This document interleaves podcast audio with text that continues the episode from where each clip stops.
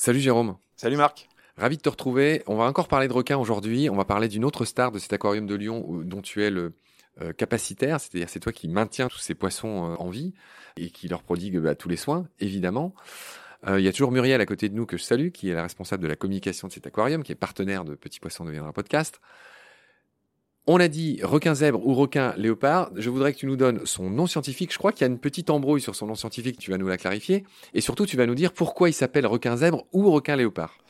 Bah, c'est un requin qui a des petites embrouilles sur son nom latin et sur son nom vernaculaire. Donc, euh, en effet, il n'est pas bien doté du départ. En fait, euh, sur le nom latin, on trouve deux noms latins. On trouve Stegostoma fasciatum ou Stegostoma tigrinum. On va retrouver les deux appellations. La plupart du temps, on retrouve Stegostoma fasciatum, mais il y a encore une, absence de convergence totale sur le nom latin de cette espèce. Selon Fishbase, pour les spécialistes qui nous écoutent, Fishbase, c'est un des grands organismes de, taxonomie des poissons. C'est elle qui stipule comment on doit appeler, parce que les noms scientifiques changent souvent. Hein, euh, il faut se tenir à la page. Et donc, selon Fishbase, c'est Tigrinum, tu me disais. Tout à fait. Et selon ITIS, qui est l'autre grand organisme, c'est Fasciatum. Ouais, exactement. Donc, on n'est pas trop d'accord. Mais on est dans une période où, de toute façon, la classification et les noms des poissons, notamment, changent pas mal. Donc, on attend qu'ils soient d'accord. Bon, ça, c'est pas très intéressant pour celles et ceux qui nous écoutent. Mais par contre, ce qui est beaucoup plus intéressant, c'est pourquoi requin zèbre et pourquoi requin léopard?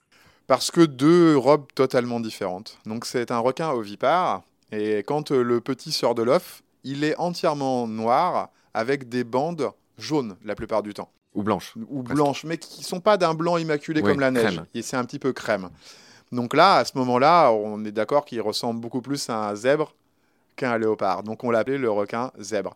Mais au fur et à mesure de sa croissance, et d'ailleurs quand il est en stade intermédiaire, il est absolument magnifique puisqu'il réunit les bandes et les points.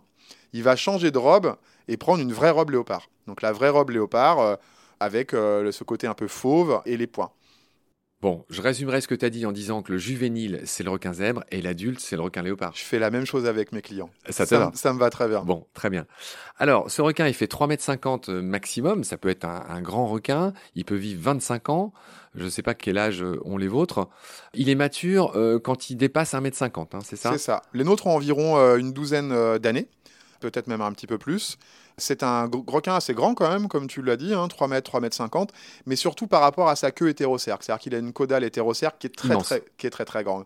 C'est, je pense, après le requin renard, la deuxième plus grande queue hétérocerque de tous les requins. Alors, tu as dit un gros mot qu'on va expliciter, bien sûr, on en a parlé mille fois dans PPDP, mais c'est pas grave, on va le refaire.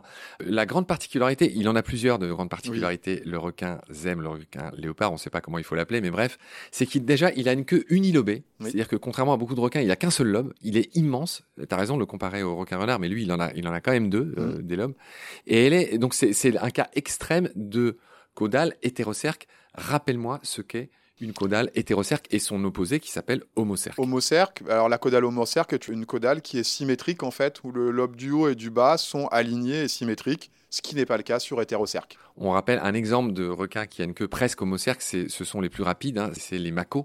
Tout à fait. Ce sont les Formule 1 des requins. Et eux, ils ont quasiment une caudale homocerque, pas tout à fait, mais presque. Alors que le cas inverse, c'est le rasmoquette qui est notre ami requin zèbre, qui je dis Razmoket, il est, il est, souvent benthique, il, soit il est posé au fond, soit il nage près du fond, et donc on comprend très bien mm. que ces requins-là euh, seraient gênés par un lobe inférieur.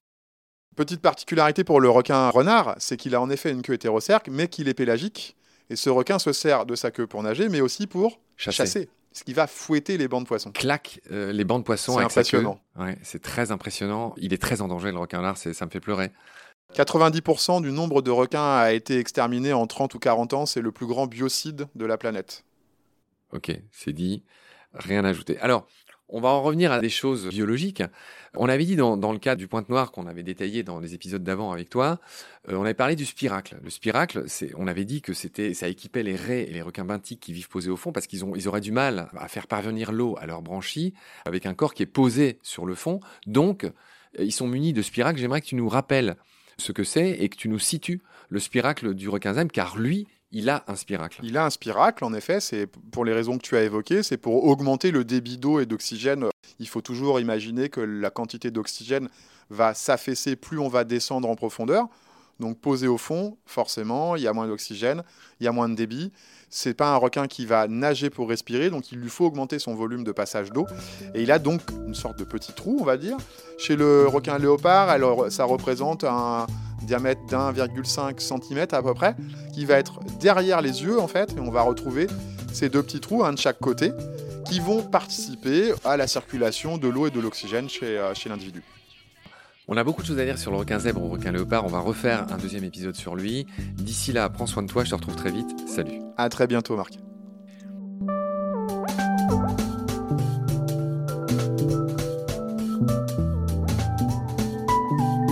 L'océan, c'est la vie. C'est-à-dire que notre vie est intimement liée à la vie de l'océan. Voilà. C'est ça, pour moi, la seule chose qui compte.